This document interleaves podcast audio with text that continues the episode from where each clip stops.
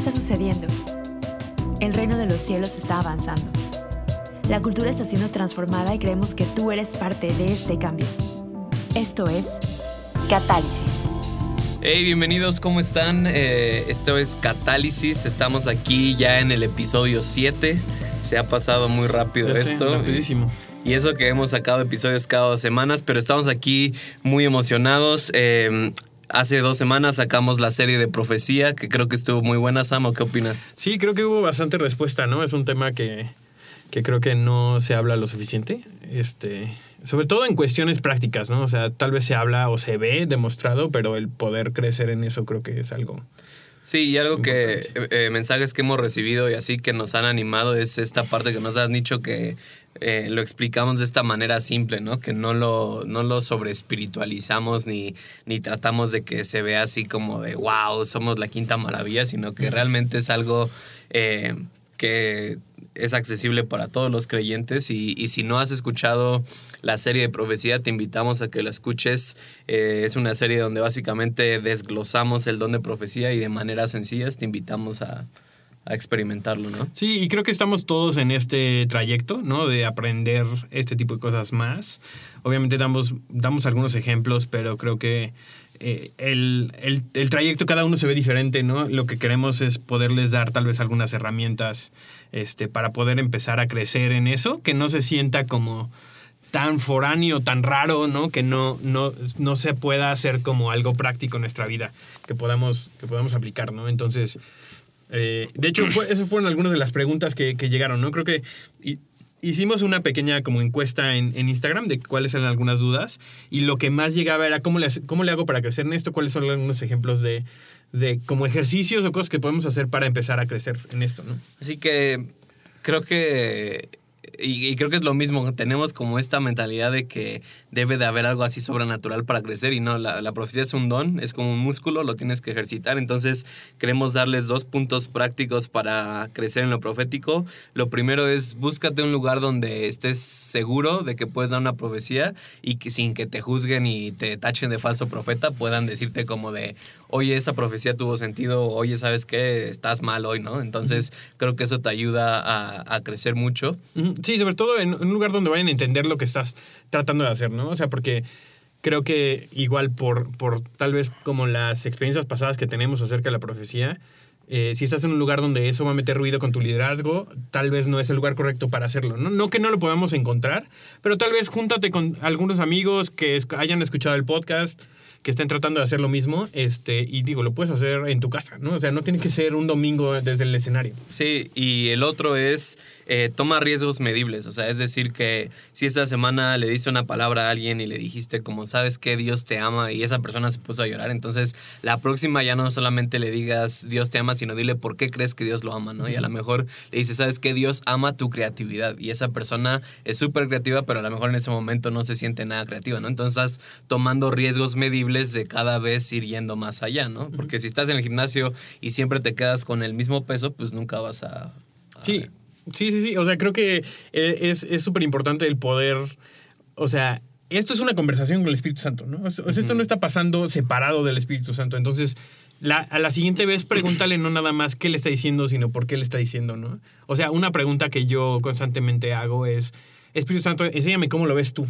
¿No? Y eso me ayuda mucho a también recibir o saber qué recibir, qué estoy recibiendo ahí, porque nada más dime algo, Dios, a veces es un poco difícil para sí. nosotros, ¿no? Entonces, igual como, enséñame cómo lo ves, enséñame qué es algo que tú amas de esta persona. Exacto. ¿no? Eso son, son buenas preguntas que, que hace el Espíritu Santo, que siempre está dispuesto a decirnos algo. Sí, son preguntas sencillas que en ese momento puedes tener una imagen, ¿no? O sea, ¿cómo lo ves? Puede que te ponga un caballero con una armadura, ¿no? Uh -huh. Y qué piensas de él, que es genial, ¿no? Y otro de los consejos que les podría dar es que el Espíritu Santo nos habla generalmente con lo primero que se nos viene a la cabeza y que a veces es lo que más se nos complica decir, ¿no? Que a veces lo primero que te viene es el Espíritu Santo, pero a veces decimos como, nah, no creo que sea el Espíritu Santo y le agregamos de nuestra cosecha. Y creo que cuando tomamos esos riesgos es cuando realmente empezamos a, a también generar esta confianza en sí, sí escucho bien la voz de Dios, ¿no? O sea, sabiendo que no, hay, no pasa nada si no lo hacemos, o sea, si no lo hacemos bien, o sea, si nos equivocamos, por lo menos estamos encontrando una manera en la que tal vez no escuchamos a Dios, ¿no? O sea, por así decirlo. Claro. Entonces, cuando, cuando yo tomo ese riesgo de creo que no es Dios, pero de todas maneras le voy a decir, a ver qué pasa. Y nos damos cuenta que realmente sí es Dios, empezamos a construir esta confianza que nos permite cada vez tomar riesgos más grandes, ¿no? Que es a lo que queremos llegar. Así es. Entonces, eh, si no han escuchado la serie de profecía, vayan y escúchenla. Y otra cosa que también estábamos hablando ahorita antes de comenzar el episodio era acerca del enneagrama. Que está de moda, ¿no? Sí, ahorita. eh, y, y que realmente estábamos hablando, o sea, realmente te ayuda mucho a saber quién eres, cuáles son tus motivaciones, cómo te ves cuando estás sano, cuando no estás sano. Eh, yo soy un 7 y el 7 es el entusiasta, esta persona que, que busca constantemente eh, la diversión y odia el dolor. Entonces, eh, tú eres... Yo soy, creo que estoy aterrizando en un 3. Por mucho tiempo pensé que era 2, que al parecer es uno de los, de los números que más se, la gente se, se equivoca como identificando. Este, pero creo que estoy aterrizando en un 3. Y ahí sí, out a Jesse Hansen, que eh, me ayudó como a entender que, o sea, tu número va a reflejar las dos alas. Entonces creo que tengo mucho más de 4 que de 1. ¿no? Entonces, pero definitivamente soy un 3 a la 2. Este, Entonces, que, sí. es, que es básicamente el, el que quiere, eh, como el, el, el achiever, el, el que quiere como lograr, lograr algo, ¿no? Y, y el 2 es el que quiere eh, ser necesitado, pero es el que, el que sirve constantemente, ¿no? Entonces, sí, soy, soy un 3-2. Entonces, yo sé que suena medio raro para los que no conocen nada de esto, pero si quieren aprender más del enneagrama, eh, Jesse sacó ya dos partes de esto donde explican los tipos. Entonces, vayan al podcast de Armadillo y ahí pueden saber más sobre esto. Entonces, Y también un libro que acaba de salir en español ya, que por lo que oí, al parecer está súper popular, entonces también se ha acabado, pero que lo pueden, lo pueden encontrar en Amazon, que se llama El Camino de Regreso a ti, The Road Back to You, que ya está en, en- en español. Es una muy buena herramienta para empezar a aprender un poco más sobre esto. Y para los que no saben, en dos segundos, es una, es una herramienta de como de personalidad, pero que a diferencia de otras que, que describe tu comportamiento hacia afuera, habla acerca de tus motivaciones internas y tus necesidades. Y en serio, es una muy buena herramienta para autodescubrimiento, saber realmente cómo nos hizo Dios y qué es lo que está pasando dentro. Así es. Pero bueno, entonces eh, vamos a empezar con el episodio del día de hoy, eh, que se llama La manifestación de los catalizadores de Dios. Y, y puede que le suene conocido como esta frasecita. Y obviamente el podcast se llama Catálisis porque hablamos de que tú y yo somos llamados a ser catalizadores en el lugar en donde estamos. Pero esta frase la sacamos de Romanos 8, 19 al 21 que dice, porque el anhelo ardiente de la creación es aguardar la manifestación de los hijos de Dios, porque la creación fue sujeta a vanidad, no por su propia voluntad, sino por causa del que la sujetó en esperanza, porque también la creación misma será libertada de la esclavitud de corrupción a la libertad gloriosa de los hijos de Dios. Wow. Ese, ese Romanos 8 es un mega capítulo, ¿no? O sea, creo que hay un montón de cosas ahí que desempacar, pero creo que esta cuestión de aguardar la manifestación de los hijos de Dios es en lo que nos queremos centrar hoy, ¿no? En, en cómo se ve realmente manifestar la identidad que tenemos como hijos de Dios y que nos lleva a, obviamente, eh, repuntando un poco el título de esto, ¿no? O sea, a ser catalizadores, a crear un cambio a través de eso. No, y, y creo que en todos estos episodios que hemos visto en Catálisis, que hemos hablado del amor, de lo sobrenatural, de nuestra identidad, han estado apuntando hacia a qué nos lleva esto, ¿no? O sea, de, qué me sirve ser sobrenatural, de qué me sirve profetizar, de qué me sirve saber mi identidad si no estoy manifestándolo, ¿no? Entonces, y, y me gusta esta palabra que dice, el anhelo ardiente de la creación es aguardar la manifestación de los hijos de Dios. Y creo que eh, el día de hoy queremos tocar como este punto de que, ¿sabes? La creación, y, y- y la creación me gusta que utilice esta palabra porque habla de un todo, ¿no? de, eh, y, suena raro, ¿no? Pero yo cuando pienso en creaciones, aún los animales, aún la naturaleza, o sea, Dios no solo piensa en... El en, aire, las placas tectónicas, todo. Todo. Está aguardando. eh, la, la manifestación de los hijos de Dios y, y- y que nos da un sentido de responsabilidad, ¿no? O sea, como de la creación allá afuera está esperando que nosotros como hijos nos manifestemos eh, o, o que manifestemos a nuestro papá. Y creo que tiene mucho que ver con el, el diseño original que tenía Dios para nosotros como humanidad, ¿no? Y lo vemos desde el principio que a diferencia de toda la creación, nos hizo a los humanos con una característica específica que dijo que nos hizo a su imagen y semejanza. ¿no? Entonces, parte eh, implícita de la manera en la que nos creó éramos seres que iban a reflejar la naturaleza de Dios en esta tierra. Y, y- y parte de, de- de lo que perdimos en la caída del hombre es eso, ¿no? Y Jesús viene a regresarnos esa vocación, si lo queremos poner así, que tenemos desde el principio de reflejar, ser reflejo de su naturaleza en esta tierra. ¿No? Y a eso eh, me encanta que, que lo, lo digan como los hijos de Dios, porque es una cuestión de familia también, ¿no? O sea, Dios nos ha incluido en esta familia en donde nuestro propósito es reflejar quién es nuestro Padre. Sí, y, y- y creo que, o sea, como decías ahorita, Sam, desde el principio de la creación con Adán y Eva, o sea, Dios llega y, y- y- y crea a Adán y le dice así como de, oye, vamos, vamos a hacer esto, ¿no? O sea, vamos a trabajar en el jardín de Edén, vamos a hacer todo eso y ese es el corazón de Dios y, y me gusta aquí en Romanos que dice al final a la libertad gloriosa de los hijos de Dios y ahorita que veía esa palabra libertad o sea creo que si no estamos manifestando el, el reino, si no estamos manifestando la voluntad de Dios, estamos en lo contrario de libertad y es esta esclavitud, ¿no? Y creo que a veces en la iglesia o, o en el cristianismo tenemos como esta perspectiva de que es la responsabilidad de Dios cambiar el mundo, es su responsabilidad hacer algo al respecto con la corrupción en. México y, y- y vivi- vivimos como con esta... eh, esta división o esta ambigüedad de, ok, estamos aquí y fuimos salvos, pero eh, es la responsabilidad de Dios cambiar el mundo. O sea, Sí, que, que nos pone a nosotros en un rol de víctimas, ¿no? O sea, somos víctimas a la naturaleza caída que está a nuestro alrededor. Somos víctimas a la sociedad porque la sociedad está muy mal. Cuando en realidad aquí lo que está, nos está cambiando el papel de, de ser víctimas a justamente a catalizadores, o sea, gente que acciona de acuerdo a su identidad, ¿no? Y creo que eso es súper importante entender porque cambia nuestra participación en esta tierra, ¿no? O sea, ya no estamos a la espera de que Dios haga algo para, pues, para, porque Dios quiere, ¿no? O sea, sino, si entendemos que tenemos un rol y una responsabilidad que ejercer, eh, cambia la manera en la que nos volteamos a ver a nosotros mismos. Y, y creo que esto es lo que está haciendo Dios hoy en día en la iglesia. Creo que nos está dando de vuelta o, o- o nos está como haciendo voltear a ver otra vez a esa identidad que tenemos de ser catalizadores en el mundo. O sea, de que la iglesia forma parte eh, de la sociedad no como una organización, sino que constantemente está capacitando gente, la iglesia, para salir, ahora sí que salir allá afuera a transformar el mundo, pero, pero creo que lo hemos hecho al contrario, nos hemos enfocado tanto en, en crear esta atmósfera tan bonita, tan cool dentro de la iglesia, pero que realmente no trasciende, ¿no? O sea, eh, y, no tengo y lo hemos hablado en otros episodios, no tengo ningún problema con que esté padre la iglesia, con que haya luces y todo eso, pero creo que la pregunta que nos deberíamos estar haciendo es cómo trasciende esto para transformar el mundo allá afuera y no solamente a los que estamos aquí dentro.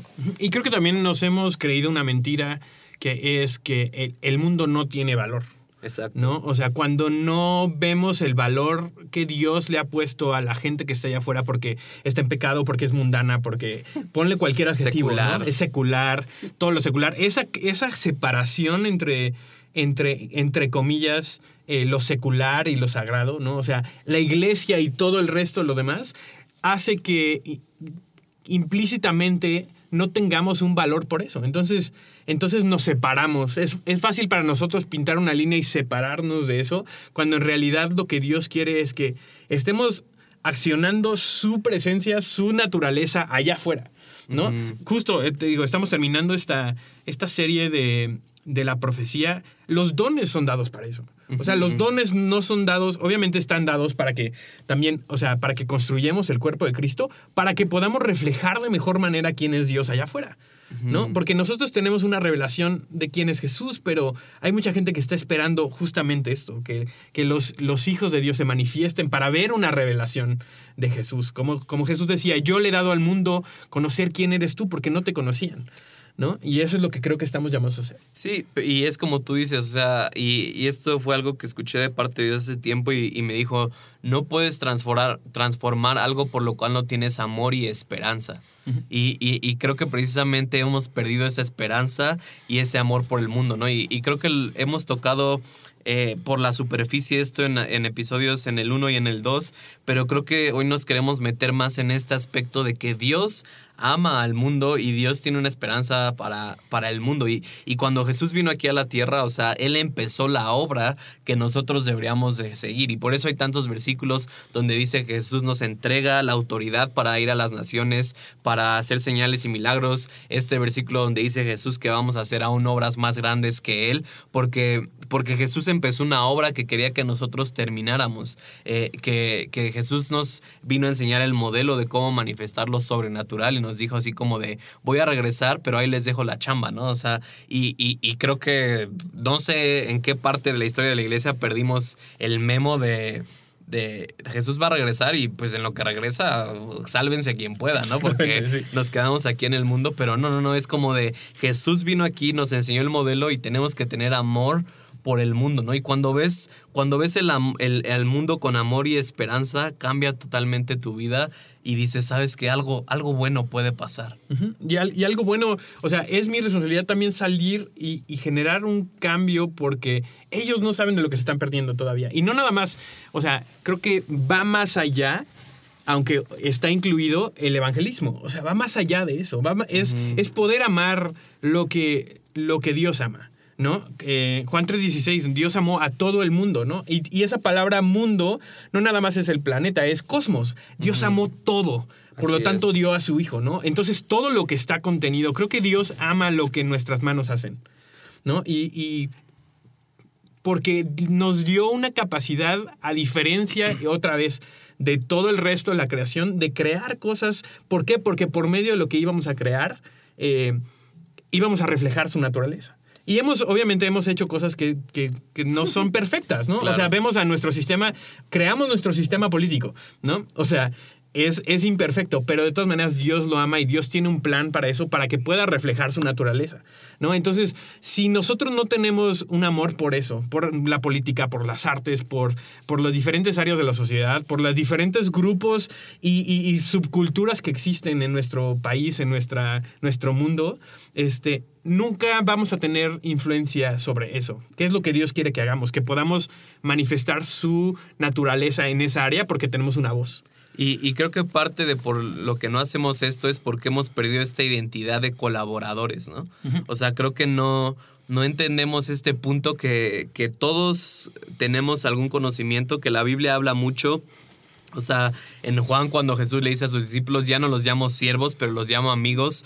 Eh, y, y, bastantes versículos en la Biblia donde nos dice que somos colaboradores con Dios, ¿no? O sea, en 1 Corintios 3.9 dice, porque nosotros somos colaboradores de Dios y vosotros sois labranza de Dios, edificio de Dios. O sea, creo que hemos perdido este aspecto de Dios quiere colaborar con nosotros para que se transforme el mundo y, he estado en reuniones de oración y, no tengo nada en contra de la oración, me encanta la oración, pero a veces estamos así y hacemos oraciones por México y hacemos oraciones por Juana y Chana y es así como de Dios y tú cambia México y sabemos que México va a cambiar y sabemos que el narcotráfico se va a ir y, y ahí nos echamos todo y es así como de ya, ok, ya terminas de orar, ahí Dios te echamos la bolita, este, ahí nos hablas cuando se cambie México, ¿no? Y, Dios yo creo que se jala los cabellos y es así como de, oh, si supieran que ustedes están empoderados para precisamente hacer eso que están orando.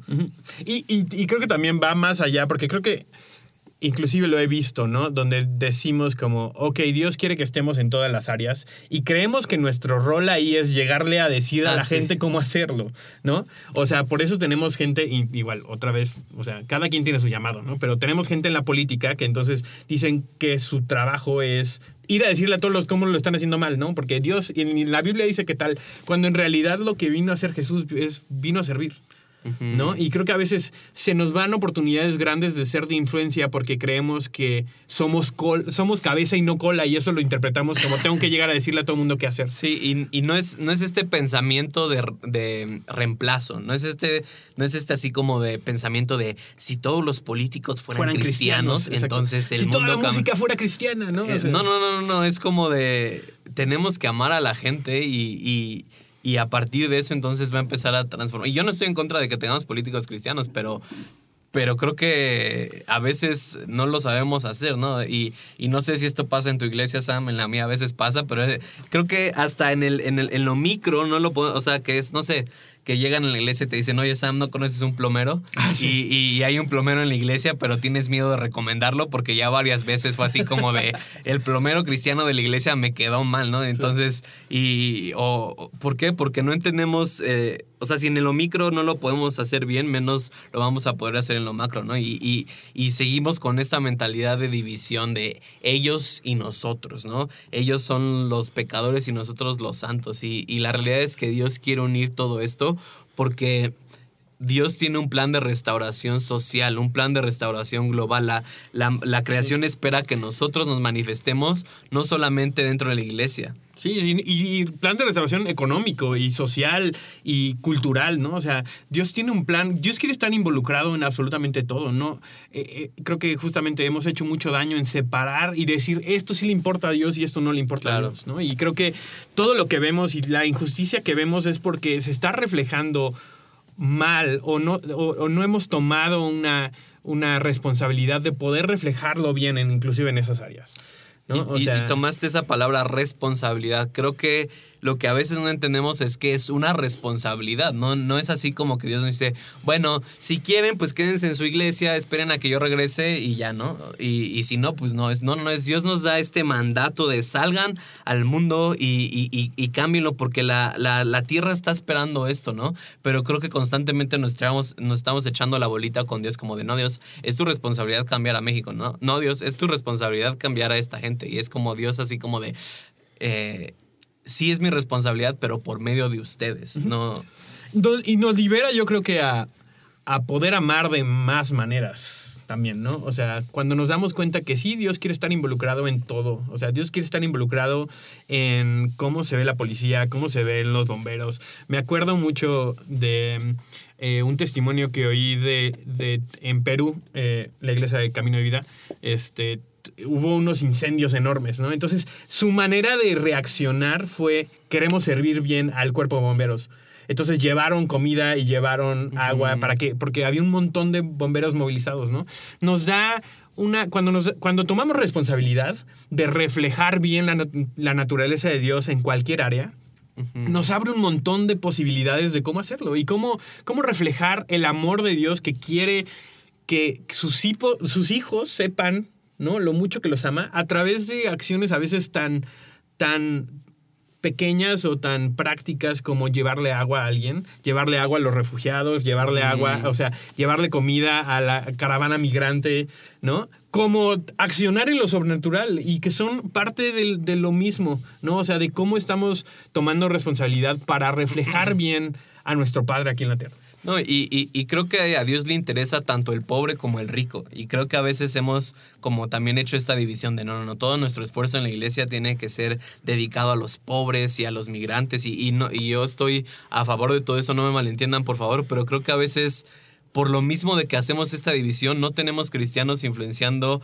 eh, eh, a, gente de, otros lugares donde no, nada más puedes llegar y así como de, soy cristiano, eh, déjenme hablar a su vida, ¿no? Y, y, quiero compartir algunos testimonios que, que lo mismo, o sea, lo hago porque, porque quiero que sepan que Dios realmente puede utilizarte, no porque seas muy bueno, y, y, Dios me ha dado conexiones con gente que son de negocios, que son millonarios y, a veces cuando tienes pláticas con ellos, cuando tienes conversaciones con ellos, no los estás tratando de que se arrepientan o no los estás atacando, sino eh, a veces yo he tenido palabras proféticas donde a veces simplemente Dios me dice como, ¿sabes qué? Mándale una palabra profética a esta persona y la palabra profética no es así como lo que mencionabas, como arrepiéntete, sino a veces he sentido palabras así como, ¿sabes qué? Creo que hay un negocio ahorita de este, en esta área y siento que Dios te está diciendo que inviertas.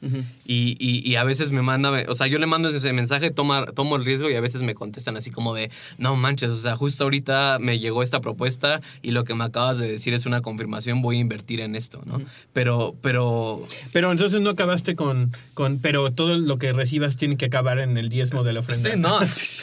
o sea, y, es lo mismo, ¿no? O sea, creo que Dios quiere influenciar todas las, eh, las esferas de influencia, pero, pero a veces tenemos miedo de llegar a ellas porque no somos catalizadores en esos lugares, porque no sabemos que somos colaboradores y porque seguimos haciendo esta división de ellos y nosotros.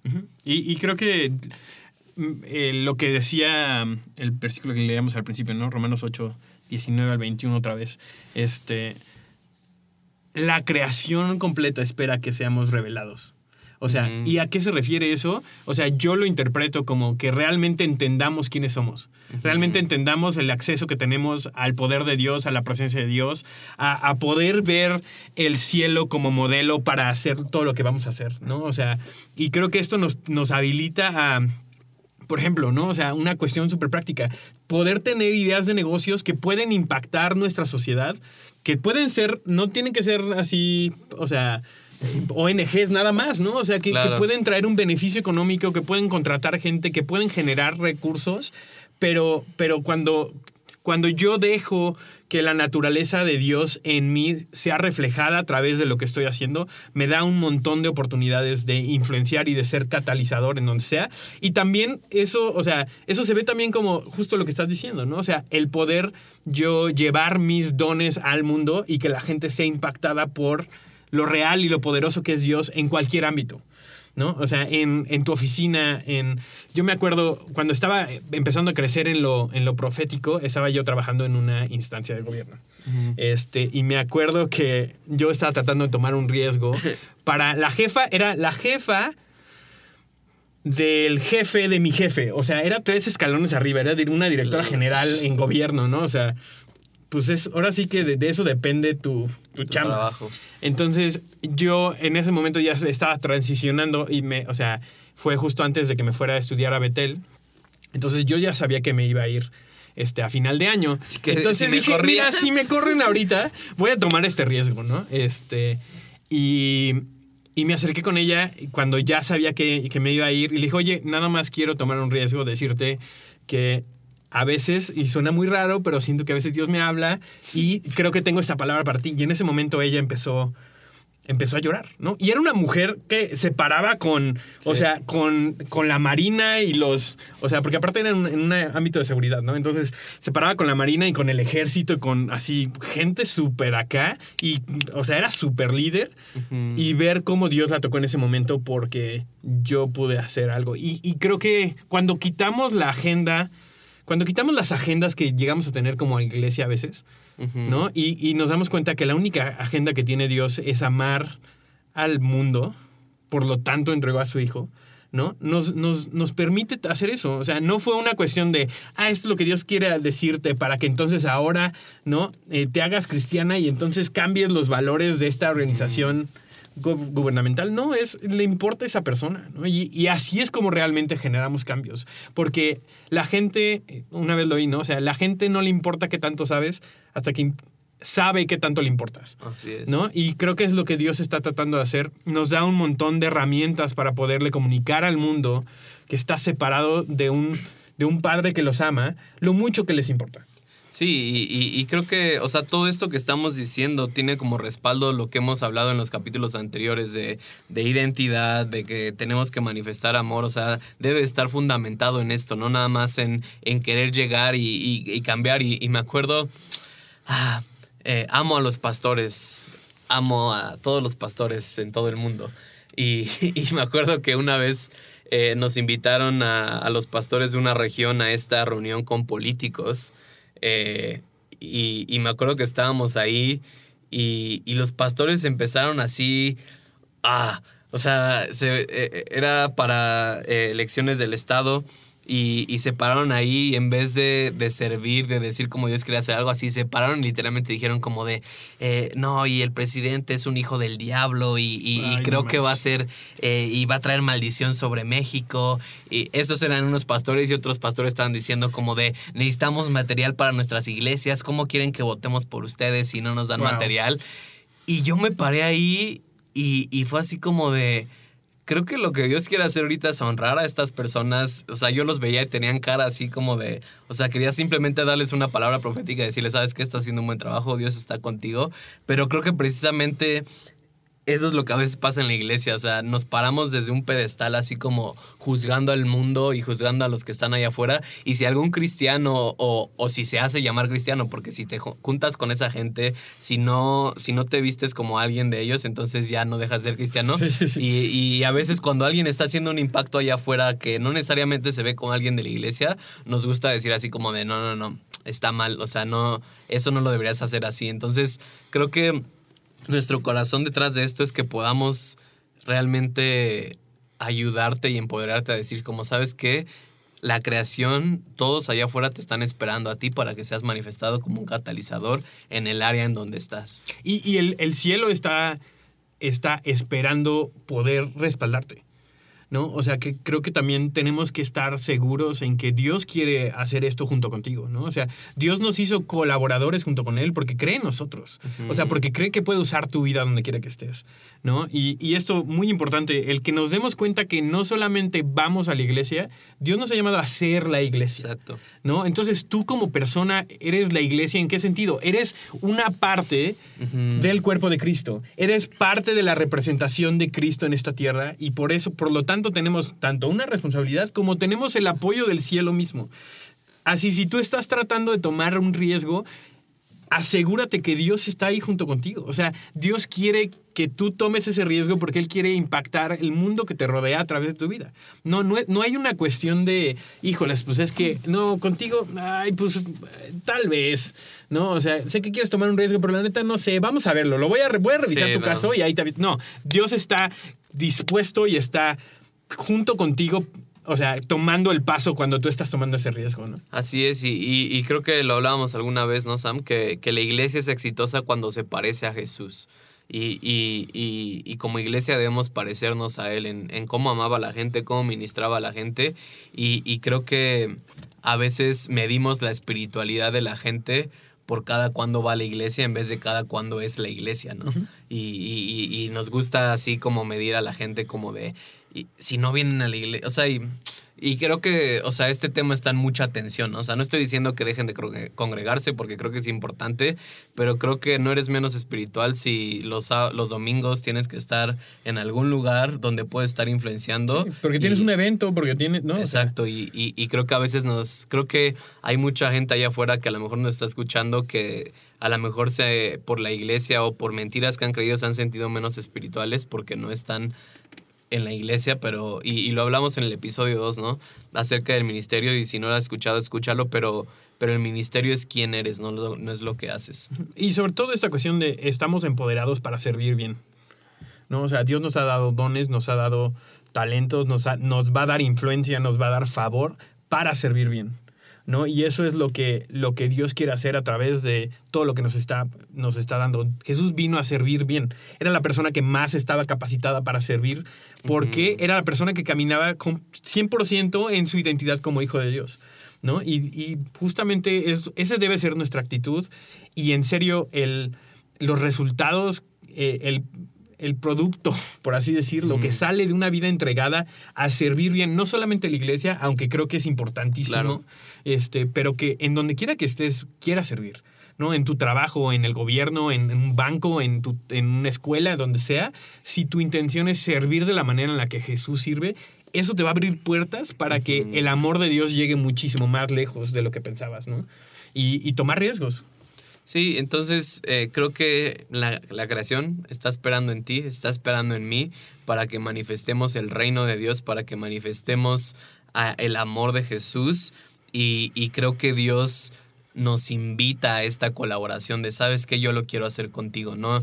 A veces lo, lo echamos en los hombros de la soberanía de Dios como de, va a tener lo que, va a pasar lo que tenga que pasar en el mundo, hermano. y, y, y a veces estamos, creo que a veces la iglesia se ha enfocado más en la venida de Cristo que en el establecimiento del reino, ¿no? y, y, cuando intercambiamos estás estas... estás abriendo una caja de Pandora.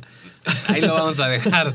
Pero cuando cambiamos esa prioridad Sí. de me enfoco más en el establecimiento, eh, eh, establecimiento de- del reino y Jesús puede venir cuando pueda, quiera Cuando venir, quiera. pero que cuando venga me encuentre ex- extendiendo su reino, ¿no? Exactamente. Creo que eso es, eso es una clave muy, muy grande de, de todo esto, es darnos cuenta que Jesús no nos vino a salvar para rescatarnos y nos fuéramos al cielo. ¿no? Jesús nos vino a rescatar para que tengamos la potestad y tengamos la autoridad y tengamos las herramientas para reflejar bien a su Padre. ¿no? Y, y bueno, esa es la manera en la que yo lo veo. Este, eso me permite hacer mucho. Y digo, luego ves que así de, es que soy cristiano, pero estoy bien aburrido. Encuentra tu propósito, o sea, Claro. encuentra cómo colaborar, porque neta, una vez que lo encuentras, no hay manera que puedas estar aburrido. O sea, hay un montón de cosas por hacer.